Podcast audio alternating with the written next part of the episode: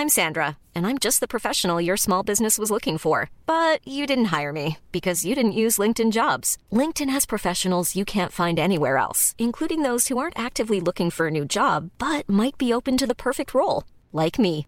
In a given month, over 70% of LinkedIn users don't visit other leading job sites. So if you're not looking on LinkedIn, you'll miss out on great candidates like Sandra. Start hiring professionals like a professional. Post your free job on linkedin.com/people today.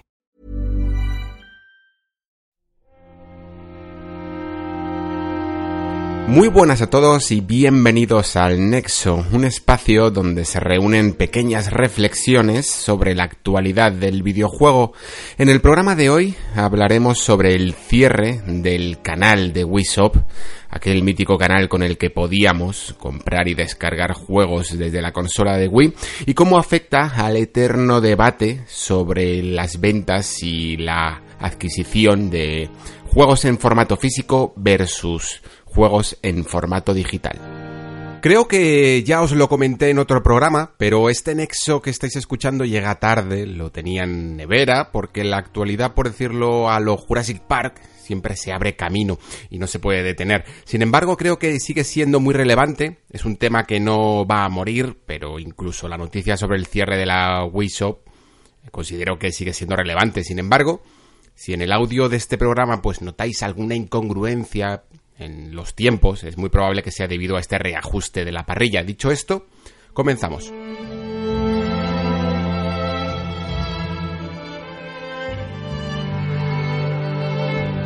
Os voy a contar una anécdota que me pasó pues literalmente ayer, bueno, al menos del momento en el que estoy grabando este nuevo Nexo.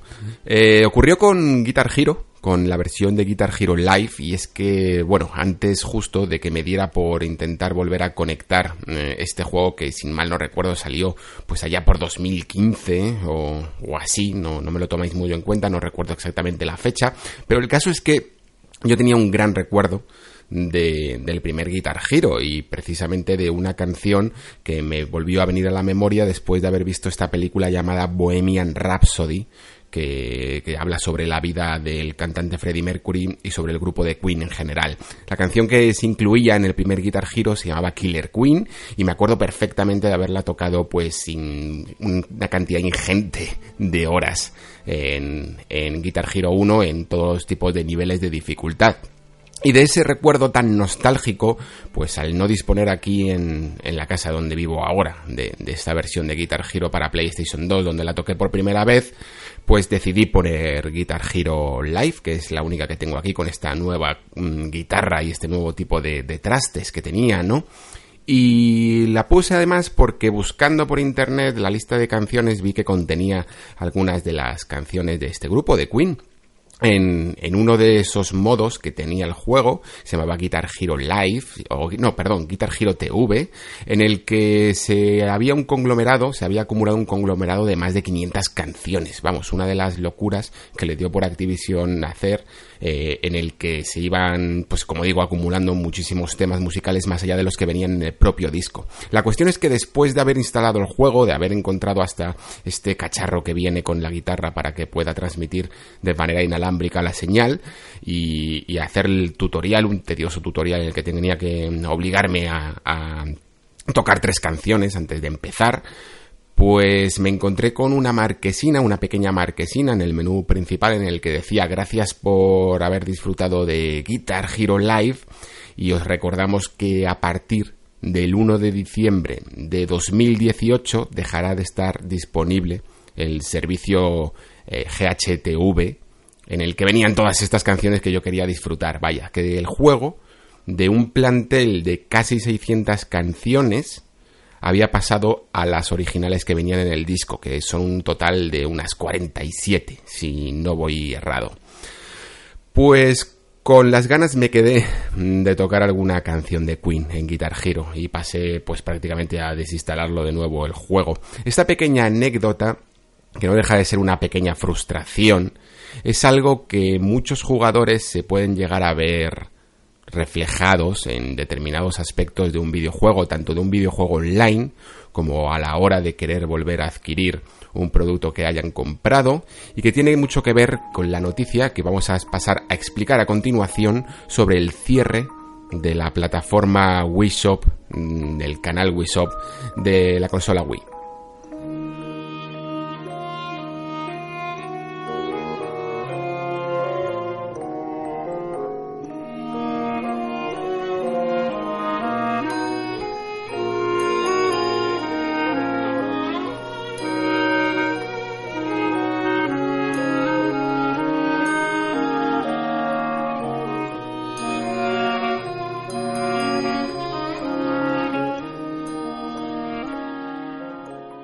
La semana pasada, los distintos portales de videojuegos recogieron la noticia de que el canal de Wii Shop cerraría sus puertas, definitivamente.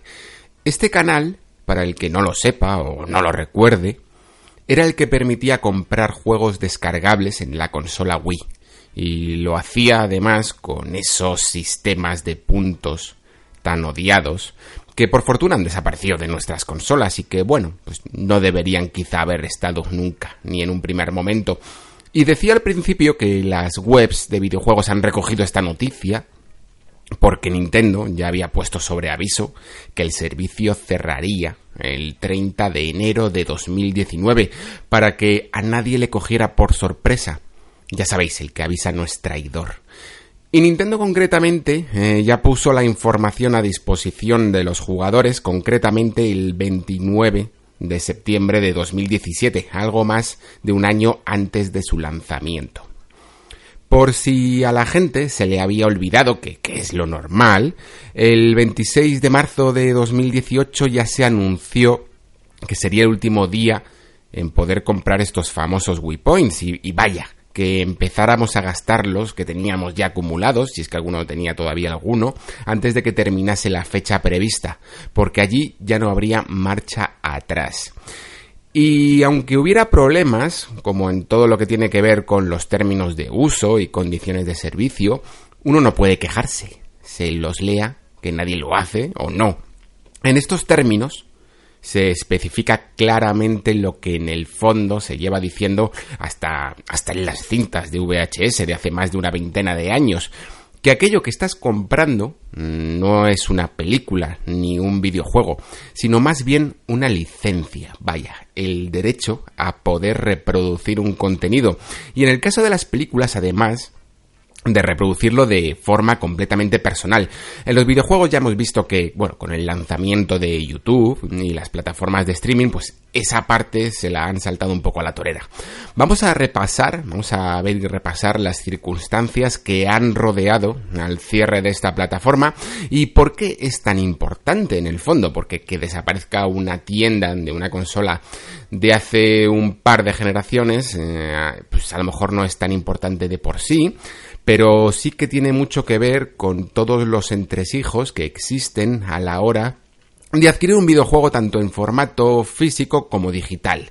La lección que hay que tomar en estos casos. Sí, el gran debate que lejos de estar cerrado, aún hay mucho que decir al respecto.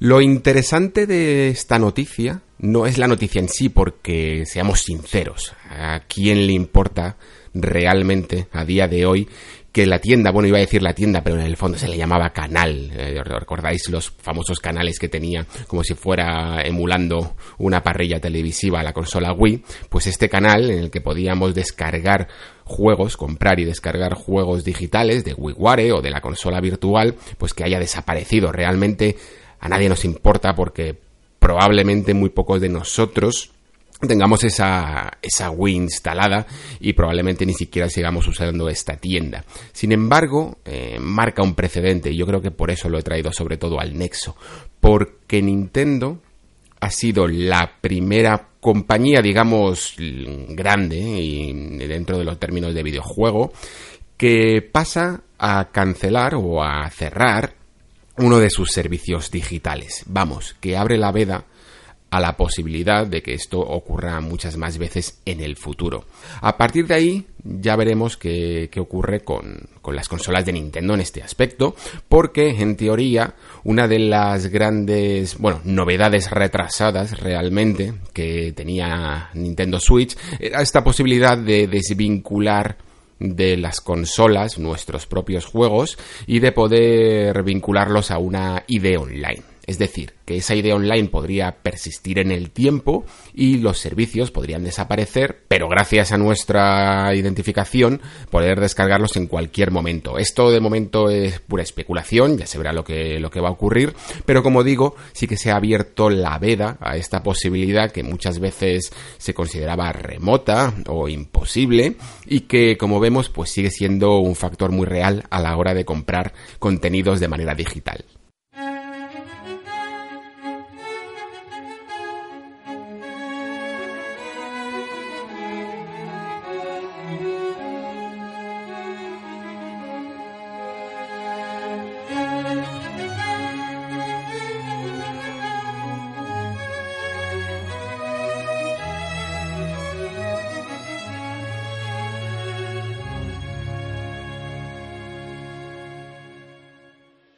Los motivos que tiene Nintendo para hacer esto vienen perfectamente expresados en sus preguntas frecuentes si te vas a la página oficial. Os los voy a traducir eh, literalmente para que veáis si os parecen suficientes motivos o no.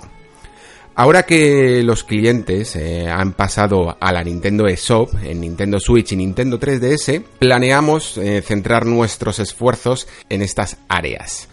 Por ello, el canal de la tienda de Wii cerrará en 2019 después de 12 años de operaciones. Agradecemos sinceramente a los clientes leales por su apoyo al canal de la tienda de Wii en las plataformas de Wii. Por favor, tened en cuenta que todo el contenido descargable del canal Wii Shop puede ser transferido a una Wii U usando la herramienta de transferencia del sistema de Wii. Creo que aquí es fácil destacar dos cosas. La primera, que Nintendo no tiene ningún problema en admitir que se están centrando en las otras dos tiendas, la primera la de 3DS y la segunda la de Switch, ya como digo veremos qué ocurre con esa tienda de 3DS en el futuro, y la segunda que instan a la gente a una cosa que realmente no tiene sentido o que al menos no tiene ningún tipo de aplicación con, el cierre de esta tienda, porque hablan de esa herramienta de transferencia para pasar tus juegos de Wii a Wii U, como si esto de alguna manera pudiera ser una especie de salvaguarda de esos juegos, cuando los juegos, eh, si los tienes descargados en la propia Wii, los puedes ejecutar perfectamente, no hay ningún problema en ello. La cuestión que estamos hablando aquí es que esos juegos, si no los tienes conservados, en el propio disco duro de la consola, no tendrás la oportunidad de descargarlos nunca más. Ese es el debate. Eh, llevar la atención hacia la posibilidad de, de alguna manera de transferir esos juegos a Wii U, como si de alguna manera eso los salvara, creo que es casi hasta arrogante, o al menos intentar echar balones fuera. La cuestión no es que esos juegos puedan pasar a Wii U, la cuestión es que esos juegos no pueden trascender, no pueden llegar a todas tus plataformas porque nunca han tenido una manera de asociarse con un perfil online en vez de con una consola. Y vamos, creo que la conclusión que esperamos todos que haya sacado Nintendo de todo esto es que en el futuro pues hagan un poco mejor las cosas. Ya íbamos avisando de que esa manera de asociar tus juegos con una plataforma en cuestión a, a largo plazo era perjudicial para los jugadores y esperemos que a día de hoy pues todos los juegos que compres en Switch de alguna manera sí que puedan hacer ese traspaso a las futuras plataformas de Nintendo. De hecho, se espera que incluso la propia tienda de 3DS, gracias a esa asociación con el perfil online, pueda sobrevivir de alguna manera, al menos una vez que se abra una especie de plataforma de consola virtual para 3DS dentro de la propia Switch. La cuestión es que este debate, más allá del cierre de la tienda de Wii, eh, la, tienda digital de Wii, va mucho más allá y en el fondo vuelve a poner sobre la mesa el eterno debate sobre la plataforma física versus la digital. Y aunque yo siempre he sido, y abiertamente lo podéis ver, un fiel defensor de mm, la plataforma física, no es tanto el hecho del coleccionismo, que también, eh, sino más bien una especie de precaución ante este tipo de sucesos que, que yo en el fondo los considero relativamente graves. Más que nada por el poco cariño que están demostrando muchas de las compañías, tanto las que hacen los juegos como las que los venden, a la hora de tratar estos productos. Pero entraremos más adelante en eso. De momento centrémonos en ese debate sobre el físico y el digital en el que como decía antes, creo que debemos de señalar los verdaderos términos de servicio que ocurren cuando compramos un videojuego. Al hacerlo realmente eh, tanto en físico o en digital no hay ninguna diferencia. Lo que estamos comprando efectivamente no es un videojuego en sí, sino una licencia para poder usarlo. Y esto ocurre no solo de manera digital, sino de manera física. Eso significa que tú tienes unos derechos de reproducción sobre un producto, pero hay muchos otros derechos que no puedes hacer. Por ejemplo, aunque tienes derecho a hacer copias de seguridad personales, no, no tienes derecho a exponerlo a lo mejor en lugares públicos sin el permiso del autor. Lo que ocurre con el formato físico, sin embargo, es que de alguna manera sí que se siente un poco más tuyo, porque de la misma manera que en las tiendas digitales no tienes ninguna manera de impedir que el propietario de dicha tienda eh, quite el producto o que la propia tienda se caiga, es muy improbable que el propietario de ese producto o la tienda donde compraste un juego físico vaya a venir a tu casa y te quite el juego de la estantería.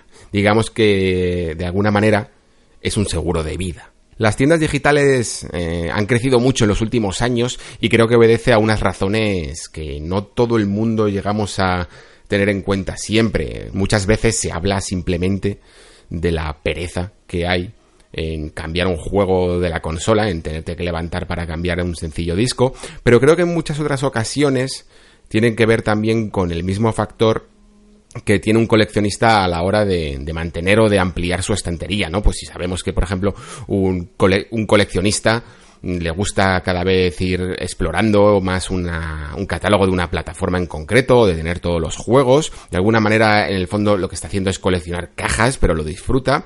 Eh, de alguna manera ocurre lo mismo, como digo, con, con el formato digital. Y lo podéis comprobar perfectamente a la hora de estas suscripciones que están ocurriendo últimamente como PlayStation Plus o el Xbox Live Gold o el propio Game Pass también de Microsoft. Y podéis hacer la prueba si sois usuarios de estas plataformas a la hora de qué ocurriría si os dejarais de suscribir a estos servicios. Rápidamente os entraría un pequeño vértigo porque de repente esa super biblioteca digital que podéis ver en vuestras plataformas y a la que podéis acceder en cualquier momento dejaría de estar disponible. Y solo por el hecho, solo por la sensación de no tenerla disponible en cualquier momento, seguro que habéis pagado algún mes de más. Lo hablo con conocimiento de causa. Esto a las compañías les viene fenomenal que tengas esta sensación de pertenencia, aunque sea a un producto digital, porque eso significa que vas a querer mantenerlo a toda costa. Evidentemente, pues habrá gente también, y seguro que muchos de vosotros, eh, que os da igual realmente el formato en el que consumir un videojuego, que lo podéis consumir en físico o lo podéis consumir en digital, pero de alguna manera no sentís cierto apego al producto en sí. Yo la verdad es que como quizá, no sé, quizás sea porque vengo de otra época en la que sentimos un cierto romanticismo a esto de los videojuegos, quizá por alguna carencia incluso de la infancia, yo lo, lo, admito. El otro día, por ejemplo, os comentaba en el anterior nexo sobre esta serie, sobre High Score Girl, en la que se hablaba con una especial devoción hacia algunos de los videojuegos que compraba su protagonista o que iba a jugar su protagonista. Y os decía que me sentía identificado porque de alguna manera hay una especie de factor romántico a la hora de respetar este medio, ¿no? O de coleccionar este medio.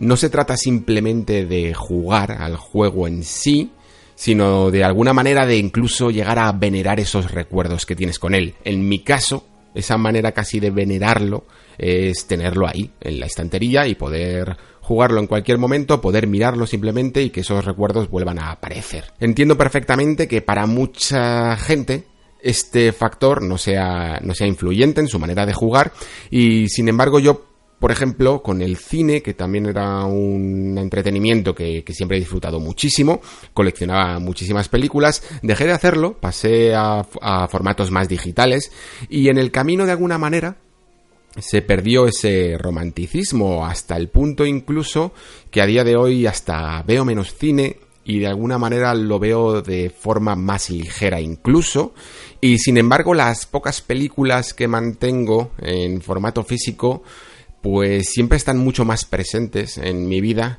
que, toda esa afluencia que puedo llegar a ver en catálogos digitales que, aparecen en Netflix o en HBO o en la plataforma que tengas y que muchas veces se pierden en sí mismo. Cuando pienso voy a ver una película, eh, muchas veces recurro a estas plataformas digitales y si no la tienen muchas veces incluso me olvido de ella. Mientras que si la tengo en ese formato físico, tengo por seguro que la voy a ver. La verdad es que este tema de pertenencia es algo que me fascina, porque incluso mucha gente que no está tan a favor del formato físico, que le da un poco igual, sin embargo me ha demostrado que con algo tan sencillo o tan incluso entre comillas estúpido como una demo, les da miedo perderla. Es el caso de lo que ha ocurrido con, con la famosa demo teaser eh, de PT, de lo que iba a ser Silent Hills en su momento y que ahora prácticamente es una pieza de coleccionista para aquel que la descargó gratuitamente en su momento. Las cosas en el fondo tienen siempre un valor relativo. No sé si os acordáis de lo que ocurrió con esa NES Classic Mini, que en un momento llegó a estar increíblemente valorizada por la escasez que había de producto y que sin embargo a día de hoy podéis incluso conseguir eh, de manera muy sencilla y por eh, menos precio incluso de lo que eh, salió originalmente. En el caso de la demo de PT, es casi irónico lo que ha ocurrido, hasta el punto de que mucha gente hace verdaderas cabriolas para intentar descargarla de la PlayStation Network cuando cambian su PlayStation 4 a una PlayStation 4 Pro, o si es que acaso la llegaron a borrar en su momento y no la conservaron. Vamos, que hasta se han visto PlayStation 4 en su momento vendidas en tiendas de segunda mano, más revalorizadas que nunca, sencillamente por la razón de que tenían instalada la demo de PT. Así que estemos más a favor del físico o más a favor del digital, creo que todos en el fondo sí que tenemos una cierta preponderancia hacia la conservación y hacia la preservación del videojuego, porque en el fondo cuando quieres mucho algo, pues intentas preservarlo a toda costa. Y nosotros lo hablamos todo esto desde la perspectiva de jugadores que somos, pero es que tenemos incluso muchos casos de los propios creadores que son los que han intentado por todos los medios o intentan por todos los medios mantener viva su obra. Es normal, es completamente lógico. Desde clásicos casos antiguos de un programador que casi hasta, entre comillas, roba el código de su propia obra para poder preservarlo por su cuenta, hasta el típico desarrollador independiente que aunque su única manera de sacar su juego en su momento fue de forma digital, está deseando que algunas plataformas lleven su juego a físico, porque ese sentimiento de preservación, de sacar algo del propio tiempo, sigue presente cuando metemos algo en una caja casi como si fuera una máquina del tiempo, ¿verdad? Es por ello que muchas plataformas, como por ejemplo Limited Run Games ah, o las propias ediciones que hace Físicas Play Asia, han aprovechado esta circunstancia para poder sacar ediciones limitadas, tiradas limitadas, de algunos de los juegos que nunca llegaron a ver la luz en su momento en formato físico. Pero es que hasta los propios desarrolladores de compañías grandes tienen esta sensación. Recuerdo perfectamente las palabras de Harvey Smith y Raf Antonio, que son los líderes del estudio Arkane, hicieron en su momento Dishonored. Pues con este juego cuando salió la edición definitiva, esta que vio la luz en las nuevas plataformas, Dishonored era un juego que había salido en PC, en Xbox 360 y en PlayStation 3, pues una de las razones que esgrimieron a la hora de llevarlo a, a las nuevas consolas fue sencillamente que les daba pena y les producía muchísima tristeza ver desaparecer su juego del panorama actual. Es por ello por lo que no hubo una versión definitiva de Dishonored en PC, porque en PC nunca iba a desaparecer a menos que lo hiciera Steam. Mientras que en las consolas, y fijaos la cantidad de métodos retrocompatibles y formas de jugar en el fondo a la anterior generación que hay, un juego que había salido incluso en formato físico, se tenía cierto miedo a que se quedara enterrado en las fauces del tiempo.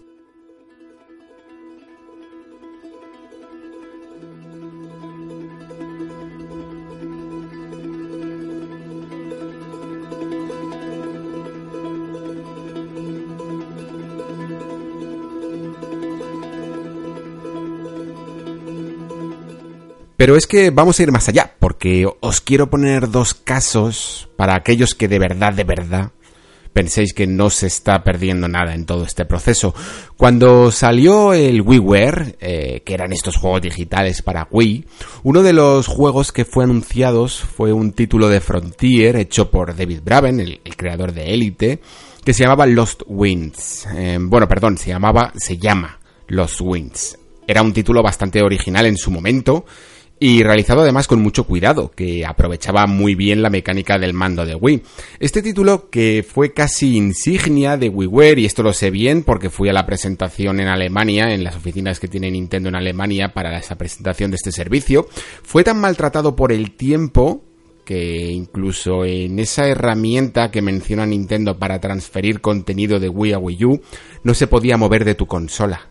La herramienta de transferencia es muy graciosa porque aparecen unos Pikmin y van moviendo toda la información de un lado a otro. Pues bien, en los Wins, eh, junto a otros juegos, se quedaban inertes en Wii porque no tenían su homólogo en Wii U y por tanto estaban condenados a desaparecer algún día si cerraba la tienda, como ha sido. Así que Frontier más allá de renovar licencias y herramientas y volver a sacarlo para Wii U, pues quizá oliéndose que su juego corría el peligro de desaparecer allá por 2016, que no hace tanto tiempo, lo sacó en PC y es por ello que a día de hoy pues puedes disfrutar de este juego, incluso de su segunda parte. Aunque Los Winds bordeó peligrosamente este daño colateral de ver desaparecido este juego, os voy a contar otros que no tuvieron tanta suerte. En algo que solo soy capaz de atribuir a un afortunado delirio, Konami decidió, o más bien permitió, sacar dos versiones, casi, casi remakes de Gradius y de Castlevania The Adventure. Se las dio nada más y nada menos que al estudio de Sega M2, que son unos maestros a la hora de retocar y embellecer obras antiguas. Pues bien, así nacieron, o renacieron, más bien como su nombre indica, Gradius Rebirth y Castlevania The Adventure Rebirth. Dos obras muy valoradas por los aficionados y que sin embargo, por la época en la que llegaron y la plataforma en la que lo hicieron, WiiWare, no tuvieron tampoco demasiado éxito, que se diga. Si te acabas de enterar de esto, o se te había olvidado, tenías hasta o tienes hasta el 30 de enero de este año para poder haberte hecho con, con ellas antes de que desaparezca la tienda de Wii. Pero ojo, que para ello tenías que haber tenido puntos extra eh, sin haber gastado, porque desde el año pasado, como había dicho antes, no podías comprar puntos Wii para adquirir juegos nuevos.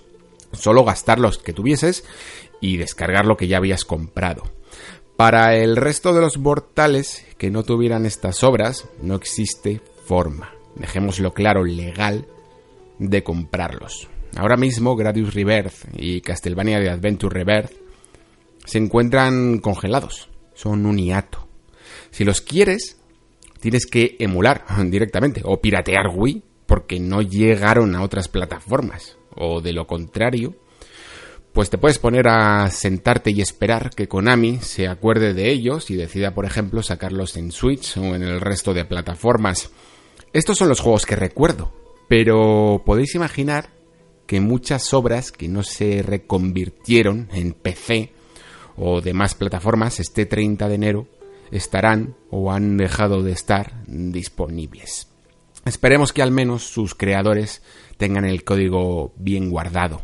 No pongo la mano en el fuego por Konami, eso sí. En esto, además de la conservación, que puede dar lugar a la retrocompatibilidad. Es curioso porque hay formas de verla completamente distintas, mientras que, por ejemplo, PlayStation, que en su momento sí que fue bastante defensora de la retrocompatibilidad, a día de hoy eh, mantiene este debate en completo silencio hasta que pueda intentar recuperarlo con PlayStation 5. Nos ha vendido a lo largo de toda la generación mm, todas sus plataformas pues siempre en formato digital y sin la oportunidad de poder aprovechar esos CDs, esos discos que teníamos en nuestras casas. Sin embargo, la, la forma de verlo de Microsoft es completamente distinta y algunas veces el usuario que ha coleccionado durante toda su vida juegos en cajas y en formato físico, pues se encuentra con las agradables sorpresas de tener de nuevo esas experiencias disponibles con su última máquina.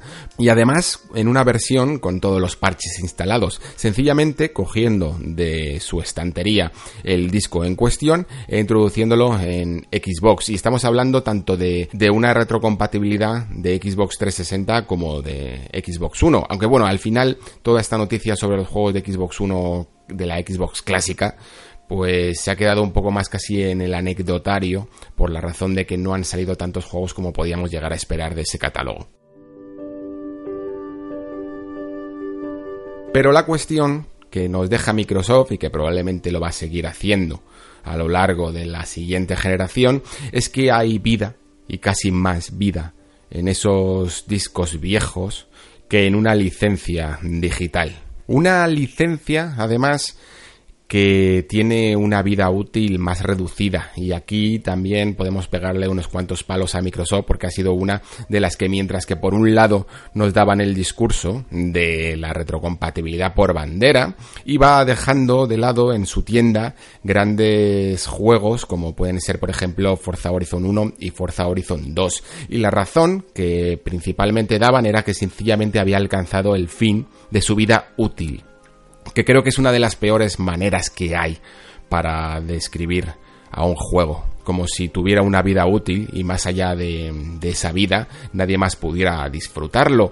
La razón real, la que no dijeron nunca, es que estos juegos disponían de licencias en sus bandas sonoras porque te usaban eh, canciones de grupos conocidos y que no apetecía volver a renovar esas licencias porque no se consideraba necesario pagar más para un juego viejo, ¿no? Pero algo debía estar haciendo mal en el fondo Microsoft cuando incluso el bueno de Hideki Camilla tuvo que gritar, porque básicamente gritó en Twitter, que volviera a reponer Forza Horizon 1 y Forza Horizon 2 en sus tiendas digitales. Lamentablemente, a día de hoy, parece que todavía no les han escuchado. Pero bueno, la relación de Camilla con Microsoft debe guardar también muchos secretos. Pero más allá de estas cuestiones, que en algún momento pueden llegar a ser incluso menores, está más el problema de lo que supone para nosotros apoyar a estas grandes tiendas digitales. Porque cuando nosotros coleccionamos, por decirlo así, o acumulamos juegos en una tienda digital, de alguna manera estamos invirtiendo en ella, casi somos hasta accionistas. Como decía antes, a la hora de no querer perder esos juegos del Plus, esos juegos del Gol que poco a poco hemos ido acumulando cada mes, imaginaros esa sensación con los juegos que realmente has pagado uno por uno. Imaginaros lo que suponga, eh, os guste más repasar los juegos o no, perderlos, sencillamente porque una tienda ha dejado de funcionar o ha acabado su vida útil, como decía Microsoft. Imaginaos, por ejemplo, Steam, y toda la cantidad de juegos que podéis llegar a tener ahí, que el día de mañana desaparece, ¿no? Este escenario apocalíptico en el fondo y que probablemente nunca vaya a suceder, depende también de esa incertidumbre que puede llegar a tener los usuarios. El hecho de que salgan a día de hoy nuevas plataformas digitales y no lleguen a triunfar, en el fondo es porque los jugadores apoyan este monopolio de ciertas tiendas digitales sencillamente porque han invertido tienen casi como acciones en forma de juegos en esa tienda. Y de alguna manera, si la tienda falla, puede cerrar perfectamente y con ella terminar con todos los juegos que había en su plataforma. Y es que si os fijáis, la analogía con la bolsa es perfecta porque de la misma manera que si una empresa quiebra y tú pierdes todas tus acciones y por ende todo tu dinero, si una tienda digital cierra, tú también pierdes todas tus acciones, pierdes todos tus juegos. ¿Y quién querría eso, verdad? Así que esto crea un cisma un poco complicado, porque de alguna manera estás apoyando el monopolio, quieres que triunfe sencillamente para no perder tus juegos, pero lo estás haciendo por miedo, porque si falla, las consecuencias pueden ser y serán catastróficas para tu ludoteca. Pero es que además si va mal la cosa para una tienda, es que además vas a volver a comprar todos esos juegos en la siguiente. Y es caer en un cierto bucle que en el fondo ha hecho casi un hábito Nintendo con su consola virtual. porque a poco que te guste un juego de NES o un juego de Super Nintendo, seguro que no te sorprende habértelos comprado más de una vez en una plataforma digital. Es decir, en vez de poder haber traspasado ese Super Mario Bros. que te compraste por primera vez en Wii a las siguientes consolas hasta tenerlo en Switch, a lo mejor has podido llegar incluso a comprarlo tres veces para poder jugar a Super Mario Bros. o incluso más si lo has comprado también en Nintendo 3DS para poder jugarlo en la última plataforma y de eso también se aprovecha Nintendo. Así que la pregunta sigue estando en el aire y esperemos que con Switch Nintendo ya no tenga que poner en el futuro un anuncio del cierre de uno de sus servicios. Pero de momento ya ha marcado un referente. Y es que todo en esto de los juegos digitales tiene una vida útil, una que en cualquier momento puede terminar.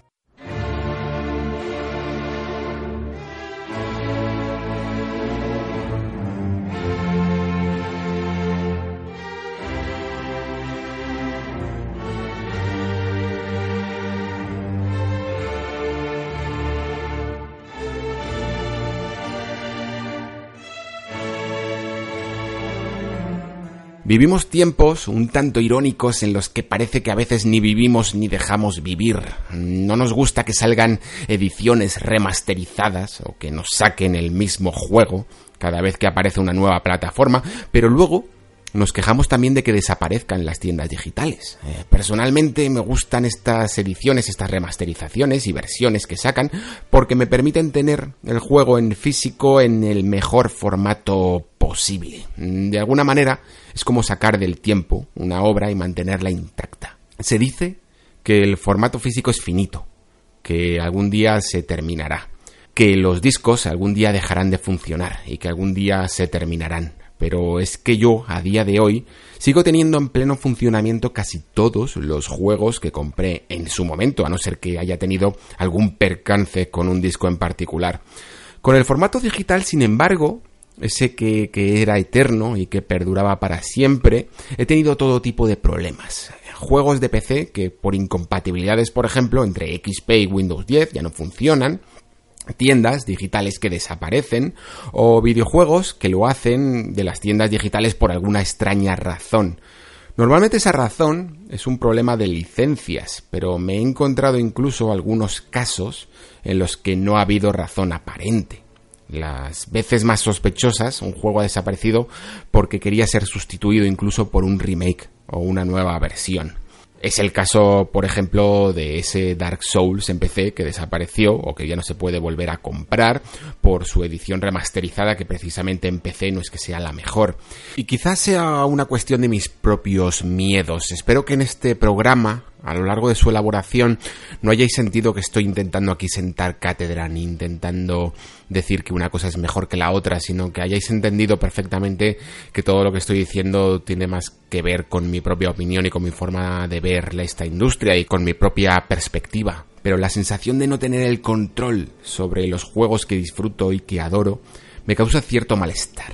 Como hemos visto además en este programa, parece que no soy el único. Imaginaros lo que debe de ser crear una obra que probablemente haya sido una de las cosas más importantes y más difíciles que hayas hecho en tu vida, y que de alguna forma el paso inexorable del tiempo la hunda en el olvido, no ya con el paso de los siglos, sino en cuestión de una simple generación. Sencillamente porque una compañía externa a ti ha decidido cerrar su servicio, o porque han hecho una versión más nueva de tu juego, Hablamos del digital como si fuera la salvación a esa obsolescencia del formato físico y debería ser así.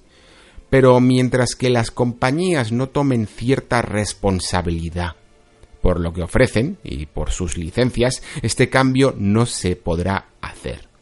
En este programa no tocaba hablar de la preservación y de la emulación, pero en muchas ocasiones ha sido gracias a la conservación de autores y aficionados y la distribución digital por parte de estos que seguimos teniendo hoy día muchos de los juegos que existen y que tienen un importante impacto histórico. No soy defensor del formato físico en detrimento del digital.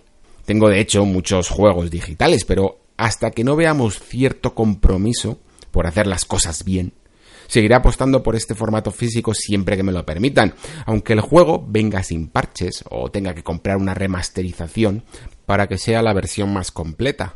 Y mirad, eh, abriendo ya mucho, pero muchísimo este debate.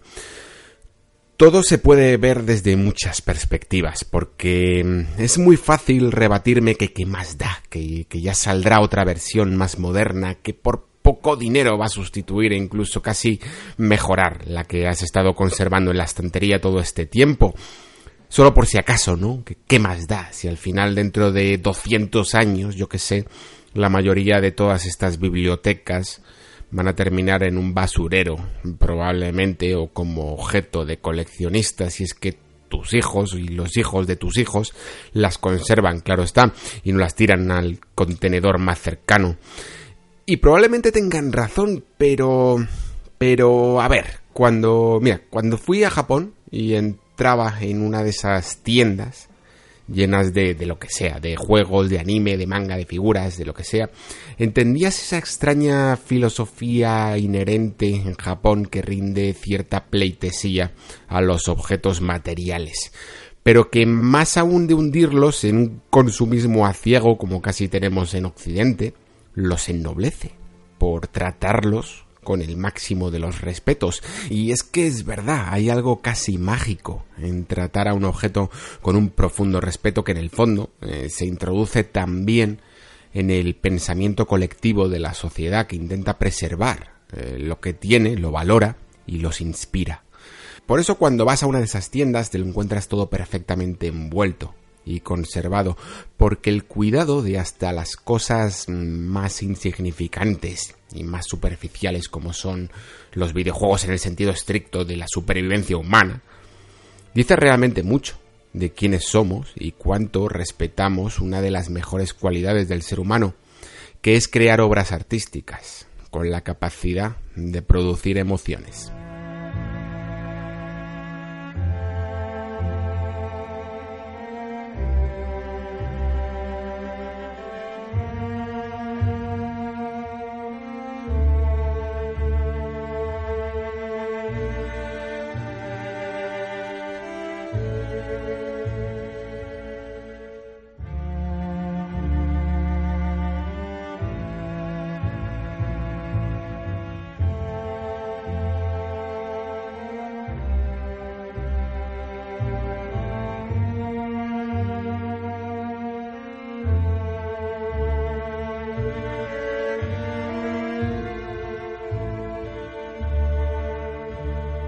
Vamos con los comentarios, empezando por los del programa mm, especial de Resident Evil 2 y con el siempre fiel M2 Giro que nos comenta. Buenas Alex, hoy seré breve, interesante enfoque al análisis de Resident Evil 2, desde luego consigue el objetivo de desmarcarse de otros textos o publicaciones sobre el título y permite ahondar en otros aspectos. Genial, pues entonces objetivo cumplido por mi parte. Eh, no sé si siempre será así, tengo la sensación de que como llegué un poco tarde a Resident Evil 2, quería enfocarlo desde otro punto de vista diferente, pero si hubiese estado en la semana de lanzamiento, pues a lo mejor habría hecho una crítica un poco más tradicional, ¿no? Lo que pasa es que veo, por ejemplo, después venir Devil May Cry 5 y es que ya me veo venir que, voy a dedicar medio programa o dos también a, cuestiones que considero a lo mejor más relevantes que el resto de análisis, pero bueno, ya se andará. Sígueme dos giro diciendo, por otra parte agradezco de corazón la buena valoración que siempre haces de nuestro trabajo en la taberna del androide y en este caso en el diario del héroe. Este último no sabía que lo escuchabas, gracias de verdad. Pues gracias a ti siempre por escuchar y creo que además eh, ya lo había recomendado en alguna ocasión, por en especial por con ese especial que hicisteis de Dangarompa, que nunca está de más además recomendarlo fuerte para que más gente conozca esta saga. Y por cierto me dos giro, eh, a tenor de la mención del estudio M2 que he hecho de Sega en este nexo, pues ya nos contarás si tu nick viene de aquí, ¿eh? que ya se me ha quedado la curiosidad. Continuamos con el bueno de Alex Siresmes que me dice, buenas Alex, me ha gustado mucho tu enfoque sobre Resident Evil 2, sobre Resident Evil 3 me pasa algo parecido, por alguna razón no lo jugué en su momento, quizá por cosas de adolescencia como tú. También creo que el hecho de que PlayStation 2 salió poco después y la diferencia con PlayStation 1 era tan grande, me olvidé totalmente de ella. Mm, tampoco valoraba los videojuegos antiguos, ahora en cambio juego mucho retro de los 90 o del 2000, pero aún así a la PlayStation 1 me cuesta volver.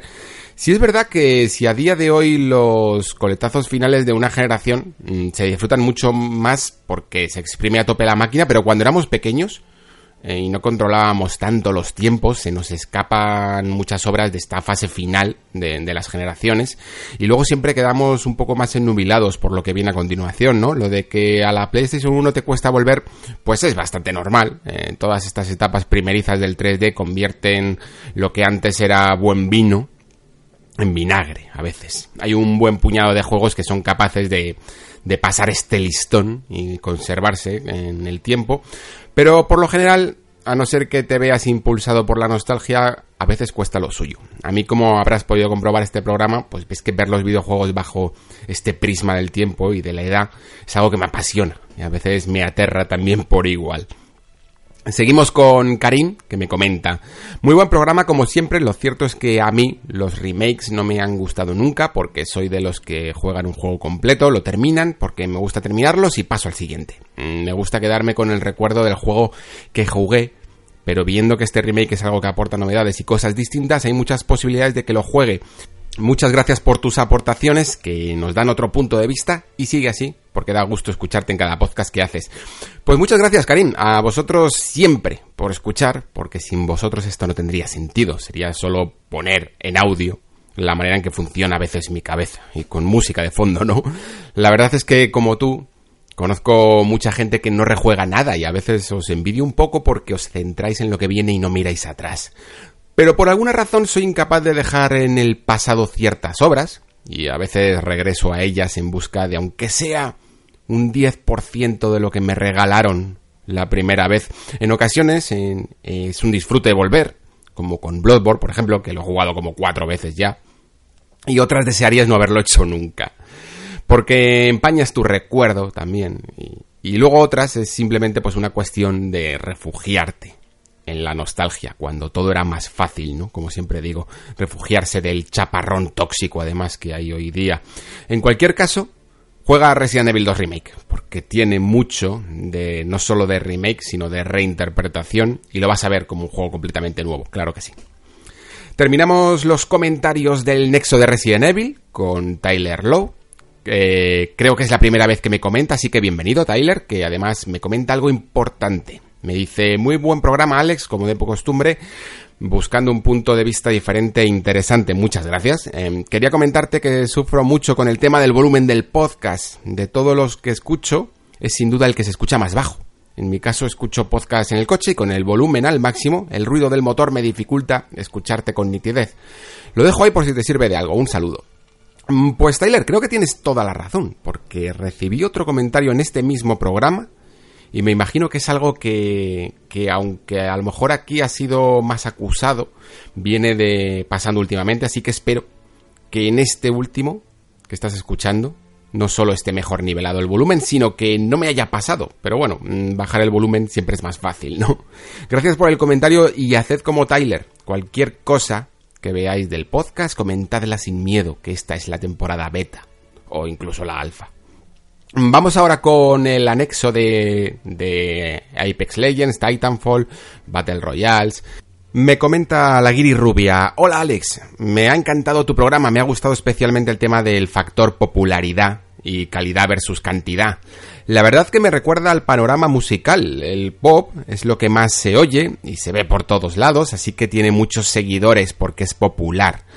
Pero no es que sea la música de más calidad y luego dice entre paréntesis, venid a criticarme, me es indiferente, yo soy de alma rockera. Y hay música y músicos de mucha más alta calidad que no tendrán ese reconocimiento porque su género pues no es el popular. Quizás podamos aprender del sector musical para evitar este fenómeno. Un saludo. Pues muchísimas gracias a ti por escuchar y a mí es que este tema de la calidad en los videojuegos es que me trae de cabeza, de verdad. Porque tengo la sensación de que si en algún momento las modas las masas y las tendencias se imponen a un criterio mm, de calidad, pues cuanto menos vamos a ver mucho cambiar nuestra industria. Por eso incido tanto en ello. Por hacer una analogía, por ejemplo, con el cine, por ejemplo, tenemos las grandes producciones y, y el cine algo más independiente, ¿no? Pero vamos, aunque no sea cine independiente, aunque sea del sello, por ejemplo, de, Fox Searchlight, que es producción, pero algo más moderada dentro de una gran marca como es Fox, ahora mismo, mmm, quienes se llevan los verdaderos valores de producción, los millones, son las películas, por ejemplo, de superhéroes, ¿no? Y otro tipo de cine no puede igualar esos presupuestos. Y en el cine, mm, en el fondo da un poco igual porque el talento de los actores y del guion y de la dirección pues pueden suponer un gran peso dentro de la cinta y no se necesita a lo mejor en el fondo de mucho efecto especial que es quema billetes. Pero es que en los videojuegos eh, nuestro medio depende completamente de la tecnología.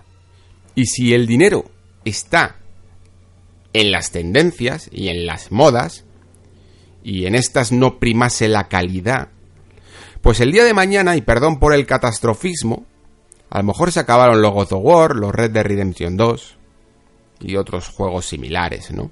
Imaginaos por un momento que Rockstar no fuera Rockstar y que hace lo que le da la gana y son unos rebeldes, fuera otra cosa, pues por muchos 22 millones que haya vendido Red Dead Redemption 2, lo considerarían una pérdida de tiempo desproporcionado y una decepción incluso en expectativas por no haber llegado a los números de GTA V y sobre todo de GTA Online. Y si ese día llega, pues no os preocupéis que vamos a tener por fin tiempo suficiente para pasarnos todo ese catálogo acumulado de juegos que nunca teníamos tiempo a pasarnos, porque siempre llegaban otros nuevos. Y a lo mejor, en ese futuro, que espero que nunca se cumpla, pues esos juegos futuros no nos interesan tanto.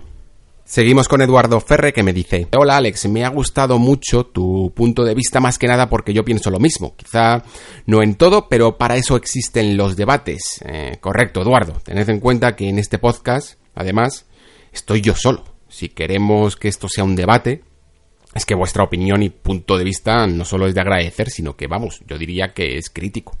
Por eso, mientras pueda, pues quiero leer todos los comentarios que, que, que quepan en este programa. Continúa Eduardo, yo lo veo de manera que todas las grandes compañías tienen su Battle Royale, a excepción de Electronic Arts, y como se ha dado cuenta que este es un negocio muy rentable, pues no quería quedarse atrás en el intento.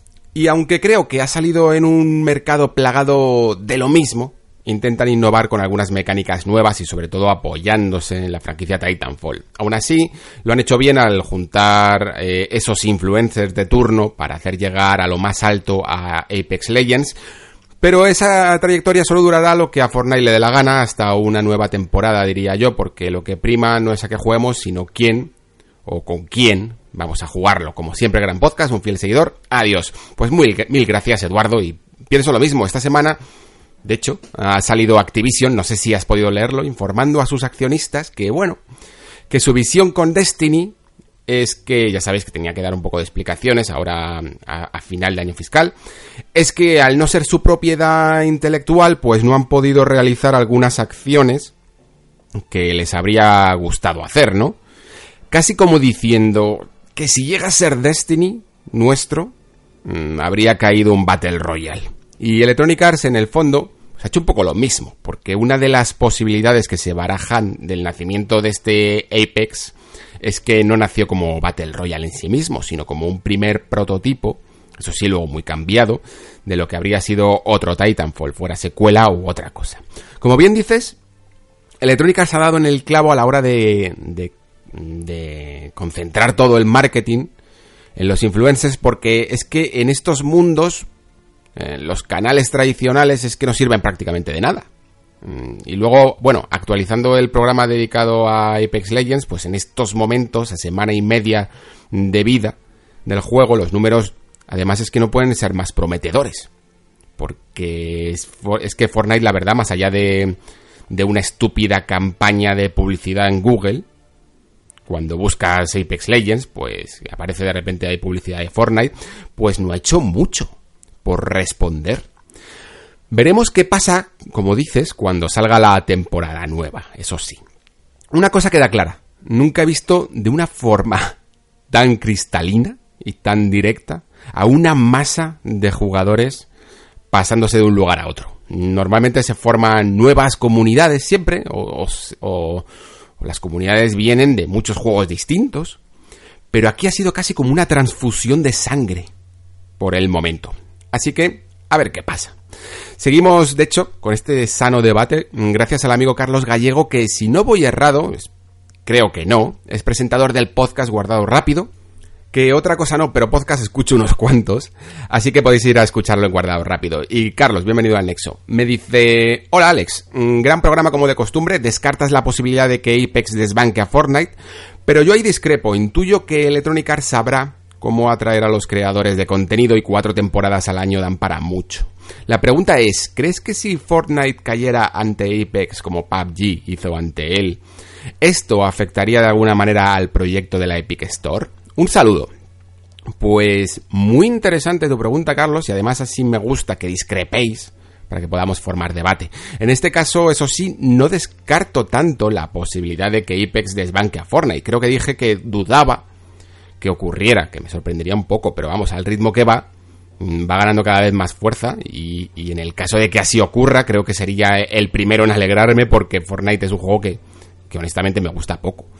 Para empezar, creo que ha habido una especie de, entre comillas, corrección política en torno a Fortnite que ha impedido a muchos influencers e incluso muchos jugadores mostrar abiertamente lo que opinan de él. Vamos, que como dije en el programa pasado, a muchos les parecerá un juego soporífero, pero hay que jugar porque da dinero. Y vamos, eso sí que lo tengo seguro, no me cabe la menor duda ahí. Pero es que como decía en el comentario anterior, Fortnite todavía no ha contraatacado. ¿No la veis un tanto silenciosa? Os diré que vamos a esperar a que se renueven un poco las correspondientes temporadas, les damos uno o dos meses a Apex y retomamos el debate. Aunque no le dediquemos un programa, aunque sea a través de esta sección, porque considero que es un tema muy interesante, porque si Apex funciona, al menos me habrá demostrado dos cosas que me imponen mucho respeto normalmente. Primero que la calidad sigue primando por encima de la monetización, aunque sea a base de que los influencers más conocidos pues hagan primero el cambio y luego los demás pues sigan el rastro, ¿no? Y segundo, que las empresas que hay detrás, que son muchas, y más allá de la monetización en Fortnite, no venía solo de, de, sus pases de batalla y micropagos, sino de toda la gente que quiere un trozo de pastel, como decía, ¿no? Recordaréis probablemente la acción que se hizo con Marvel con el guantalete de Thanos. Sabremos si este tipo de marcas saben ver más allá de las modas. Sobre tu pregunta de qué hará Epic al respecto con su tienda online, pues me atrevería a decir que si el imperio Fortnite se ve críticamente tocado, pues, ¿cómo decirlo? Es muy posible que se vea la verdadera cara de la tienda Epic, cuanto menos los contratos de exclusividad y demás acuerdos que, que podían hacer frente a base de solvencia ya no serían tan sencillos, porque la verdadera base de Epic en estos momentos no es esta tienda, como si es el caso de Valve con Steam, sino el propio Fortnite. Y si este cae antes de que la Epic Store le dé tiempo a consolidarse y, y sea solvente por sí misma, que ahora no lo es, pues los pilares de este servicio ya no serían tan sólidos que Apex arrebatase el puesto a Fortnite, y ya acabo, que se me ha ido el tiempo de madre, abriría una nueva cuestión además, y es que el Battle Royale, más que un género, en el que todo el mundo pueda relativamente coexistir, es un trono. Y lo que está ocurriendo con él es un juego de tronos. Y hoy puedes disfrutar de la gloria, y mañana, cual César traicionado, queda reducido a cenizas y en el olvido. Vamos, que parece que como las propias reglas del Battle Royale, solo puede quedar uno.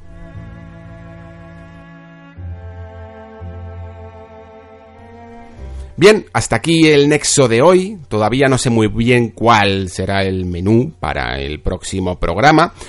Pero más tarde o más temprano seguro que cae probablemente la crítica a Anthem, y también la de Devil May Cry 5. Y también estoy preparando un programa sobre diseño, en el que hablaremos del ritmo en un videojuego, cómo lograr mantener la atención del jugador.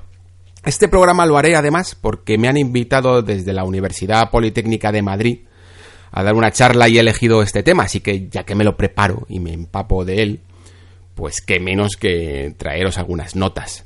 La charla además, por cierto, no solo es para los alumnos del máster que ahí se da, sino que es abierta, así que si queréis o tenéis tiempo podéis pasaros por allí, conocernos, será el día 1 de marzo por la tarde, y todavía no tengo confirmada la hora, pero en los próximos programas pues os daré ya más detalles. Mm, sin más, gracias por escuchar el Nexo. Como siempre, es hora de que partáis a disfrutar de vuestras propias aventuras y experiencias. Yo me quedaré aquí, manteniendo mientras tenga fuerzas esta fisura entre nuestros mundos que nos unen para reflexionar sobre la industria del videojuego. Se despide Alejandro Pascual, vuestro fiel guardián. Hasta la próxima.